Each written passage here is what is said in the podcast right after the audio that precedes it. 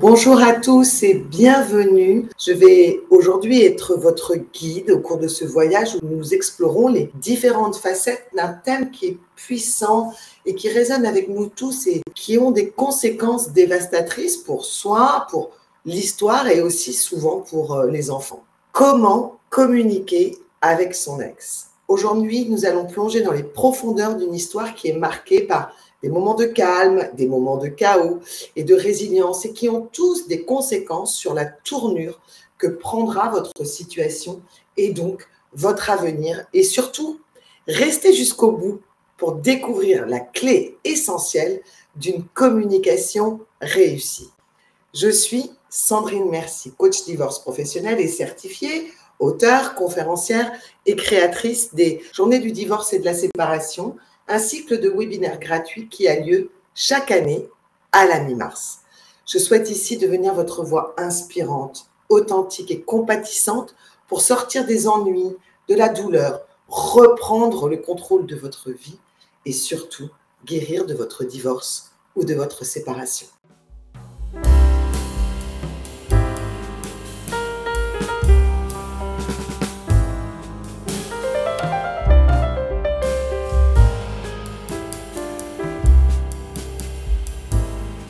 Commençons par poser le cadre de deux types d'histoires en intégrant ces situations différentes. La première situation, le décideur et la victime. Celui qui prend la décision, la maturer pendant un temps plus ou moins long, et puis celui qui la reçoit la prend souvent en pleine figure et reste sous le choc.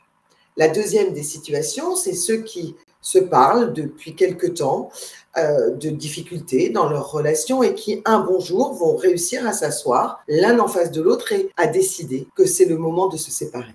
Quelle que soit la manière dont l'histoire se termine, l'impact sur la communication est identique. Chacun aura besoin d'un moment, d'un espace pour se reconstruire et apprendre à communiquer différemment. L'objectif ici, il est vraiment de vous donner tous les outils pour atteindre une communication sereine, même si certains d'entre vous expérimentent déjà le conflit. Rien n'est définitif. Il y a toujours un moyen de sortir de cet étau. Alors pourquoi faut-il impérativement, et je dis bien impérativement, apprendre à communiquer différemment? Si nous observons le cours classique du processus décisionnel autour du divorce, de la séparation ou de la rupture de Pax d'ailleurs, il y a plusieurs temps qui vont prendre une tournure plus ou moins complexe en fonction des nombreux facteurs, comme la manière dont la décision a été prise, les, les changements face aux habitudes de communication, la dynamique relationnelle entre les conjoints, les promesses aussi que l'on peut se faire sur le moment de l'annonce et qui seront difficiles à tenir dans le futur, la présence d'enfants, le niveau de stress et d'émotion impliquées ou encore les ressources de soutien que vous aurez mis à votre disposition. Si nous reprenons le cours de notre histoire, un peu avant l'annonce, les, les, conjoints peuvent commencer à reconnaître les problèmes dans leur relation et ressentir le besoin de discuter de leur insatisfaction et de leurs préoccupations. La communication, à un moment, peut devenir plus tendue alors qu'il y aura des questions non résolues et que les émotions refoulées commenceront à émerger. Ici, c'est un moment important d'échange entre les partenaires pour savoir quelle tournure peut prendre la relation. C'est aussi une source de rancœur lorsque les engagements, les améliorations, les changements ne sont pas tenus.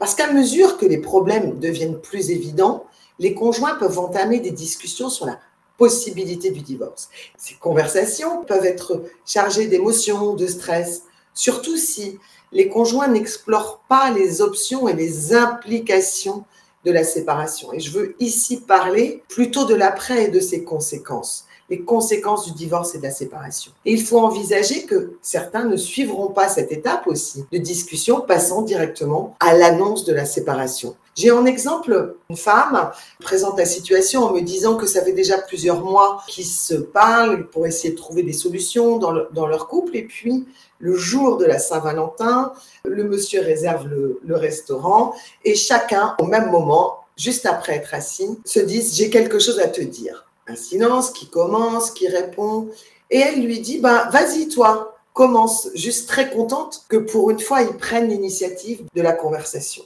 Alors qu'elle, elle avait préparé ce moment, elle avait préparer tout un tas d'éléments pour continuer à reconstruire son couple, à trouver d'autres options, d'autres modes d'organisation, d'autres fonctionnements, il lui annonce de but en blanc qu'il a décidé de divorcer. C'est vous dire comment chacun peut évoluer de son côté et que parfois nous ne sommes pas dans la même perspective. Et c'est ce moment de l'annonce du divorce, de la séparation, qui est le point de départ de cette communication complexe. Parce que les conjoints sont confrontés à une tonne de décisions à prendre basées sur les habitudes du passé, les ressentiments des derniers temps ou encore sur l'absence de communication ou de mauvaise communication influencée par cette charge émotionnelle. Un divorce, une séparation, une rupture de pax, c'est un traumatisme. C'est là d'ailleurs deuxième cause de traumatisme après le deuil. Donc, il est essentiel de mettre en place très rapidement un nouveau mode de communication parce que ça va permettre de réduire les tensions et les conflits. C'est cette communication, absence ou mauvaise communication, qui est la source des tensions et des conflits dans la relation qui est en train de se terminer. C'est elle qui va envenimer les peurs et, l'état émotionnel. En apprenant à communiquer de manière différente, les ex-conjoints peuvent éviter d'aggraver les conflits et créer un environnement paisible pour eux-mêmes et, le cas échéant, pour les enfants mais c'est aussi faciliter la résolution des problèmes. C'est évident qu'une communication constructive permettra à chacun de mieux résoudre ses problèmes et de trouver des solutions mutuellement bénéfiques. L'autre raison, c'est de protéger les enfants, parce qu'ils sont souvent impliqués dans ces situations de divorce, ils sont touchés par le conflit entre leurs parents. Et en apprenant à communiquer de manière efficace, les parents peuvent réduire les effets néfastes du, divorce, de la séparation, de la rupture de Pax, sur leurs enfants et maintenir un environnement familial aussi stable que possible. Ça facilitera aussi la coparentalité. La communication sera efficace, sera essentielle pour prendre des décisions concernant les enfants. Et puis surtout, ça favorisera votre guérison. Améliorer votre communication va aider les ex-conjoints à mieux traverser les aléas de la séparation, à se reconstruire plus rapidement en naviguant mieux au travers des défis émotionnels associés au divorce. Alors, euh, je vous entends me dire, mais c'est pas moi le problème. C'est pas moi qui communique mal. C'est pas moi qui communique de trop. C'est l'autre. Parce qu'il répond, ou l'inverse, il répond jamais à mes messages. Pourtant, il ou elle, elle a bien lu le message envoyé sur WhatsApp. Ah, ce fameux WhatsApp. Et j'ai la preuve. Ne me répond pas parce que c'est l'éclate avec son nouveau partenaire. Il ou elle nous a effacé de sa vie. Elle ignore le bien-être. Il ou elle ignore le bien-être des enfants. Ou quand je lui dis telle chose, il ou elle me répond de manière agressive, colérique, formelle, avec des bonjour madame, des, des cordialement. Un peu comme si toute notre vie était effacée et que nous n'avions jamais vécu ensemble. Je ne vais pas vous faire ici un catalogue exhaustif de toutes vos communications, absence de réponse ou mauvaise réponse. Parce qu'en général, votre attitude face à ces envois de messages, elle est liée à quoi? Elle est liée à vos habitudes de communication. Pendant des années, vous avez mis en place des schémas en fonction de vos besoins, de vos envies, de votre état émotionnel, plus simplement de votre quotidien, de votre organisation. Et puis, du jour au lendemain, ou, en tous les cas de manière subite, vous devez impérativement changer ces habitudes. Si vous êtes la victime, que l'autre est parti vivre sa nouvelle vie, vous êtes sur le bord du chemin.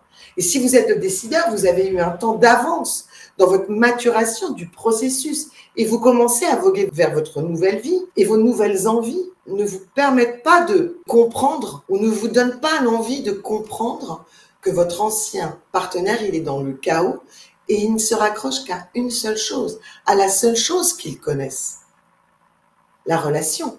Il y a aussi un effet sur l'emballement de l'ego. Les cogitations jour et nuit sur les bases de votre ancienne vie sont dévastatrices. La seule solution que vous trouvez pour les calmer, c'est d'inventer des prétextes pour contacter votre ex et votre ex de se demander comment faire pour que vous cessiez.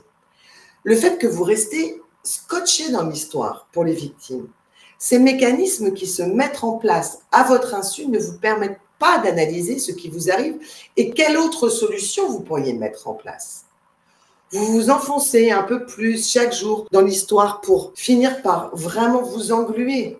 Combien de personnes j'accompagne en séance qui, après des mois de séparation, arrivent encore à ne me parler que de l'autre? Ça ne doit pas arriver, ça. Trois premières semaines, ok. mais pas plus. Puis il y a un autre élément sur ce mode de communication et les difficultés de communication. C'est le poids de la solitude. Pendant des années, vous avez fonctionné en mode automatique. Vous vous êtes concentré sur le bien-être de la famille.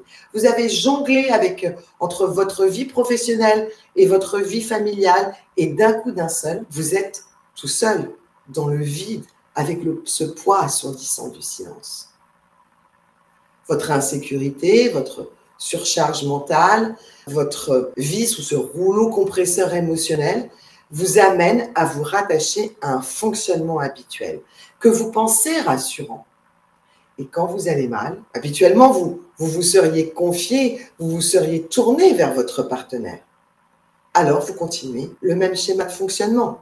Comment faire pour faire fonctionner ce nouveau mode de communication? Mais surtout, quel est l'objectif que nous avons ici? C'est bien que vous puissiez trouver un nouvel équilibre.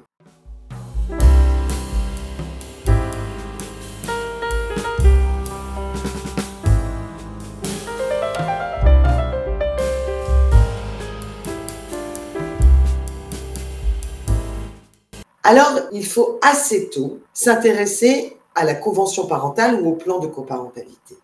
Parce que tout ce qui concerne l'organisation de la vie des enfants pour les, prochains temps, moi j'aime bien parler des trois prochaines années, doit être établi et détaillé, y compris sur la manière de communiquer autour de la vie des enfants, de manière à ce que vous ne les preniez pas comme prétexte de contacter le coparent, ou pire encore, de prendre les enfants en otage de votre relation qui est en train de se terminer en leur demandant de passer des messages.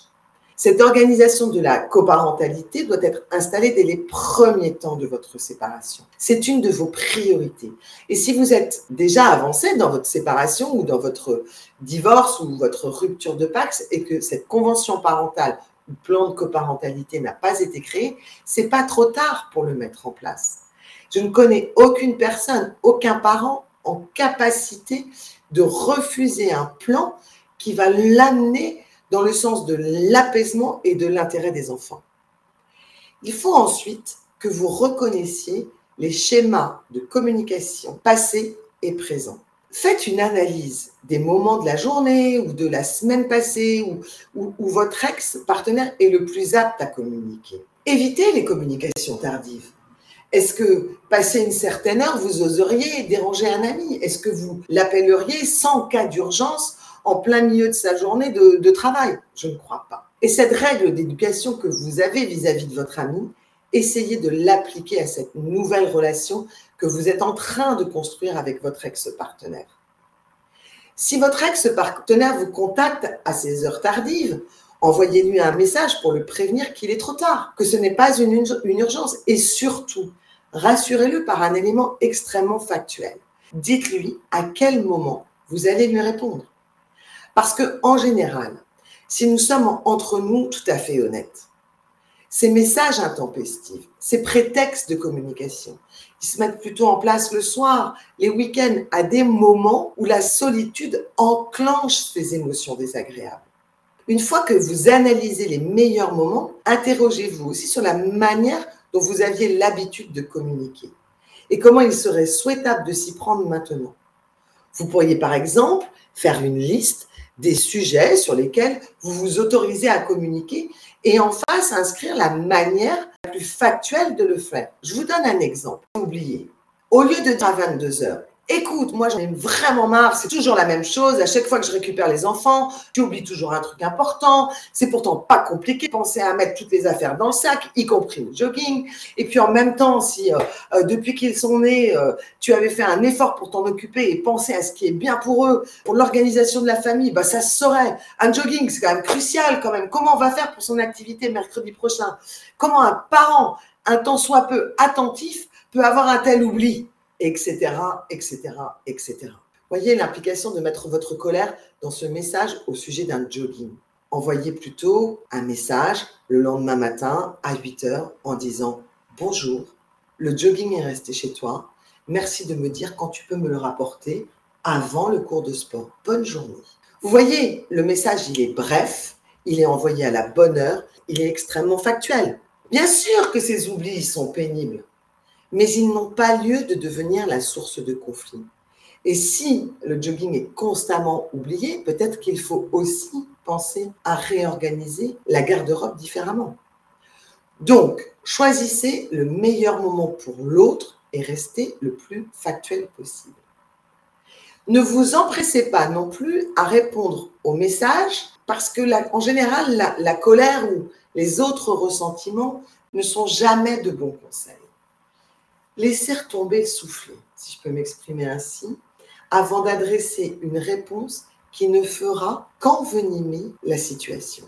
Vous avez aussi le temps, prenant ce recul, peut-être d'interroger votre équipe gagnante, personnelle pro, pour, pour savoir comment répondre à ce genre de message. Vous retrouverez partout sur mes réseaux, sur mes sites internet, en quoi consiste cette équipe gagnante, mais je crois que notamment dans les débuts, de prendre attache auprès de bons conseils peut être une action intéressante pour désamorcer ces émotions et pouvoir répondre de la manière la plus factuelle possible. De la même manière que vous avez analysé les modes de communication au début de votre relation. Pendant la relation, vous saviez quand est-ce que vous contactez l'autre, sur quel sujet. Vous devez réfléchir à la bonne manière de communiquer à cette étape. Oubliez le passé commun. Aujourd'hui, vous êtes en solo. Quel est le meilleur support pour communiquer? Pas pour vous, mais pour l'intérêt de la réussite de la communication. Quel est le meilleur support pour l'autre? Rappelez-vous aussi, quel est l'enjeu? Votre relation est en train de se terminer ou est terminée. Et l'enjeu, il est vraiment de la quitter, de retrouver un apaisement émotionnel, de construire un projet de vie, de vous mettre en marche de votre nouvelle identité, de pouvoir tourner cette page et avancer vers une vie épanouissante. Ce n'est pas en gardant du lien, en rebondissant sur chaque message ou en cherchant des prétextes de communication que vous pourrez l'atteindre. Ou alors, ça risque d'être à un prix très élevé d'épuisement. Ce qui m'amène à vous donner la clé d'une nouvelle communication réussie et d'un avenir apaisé et serein.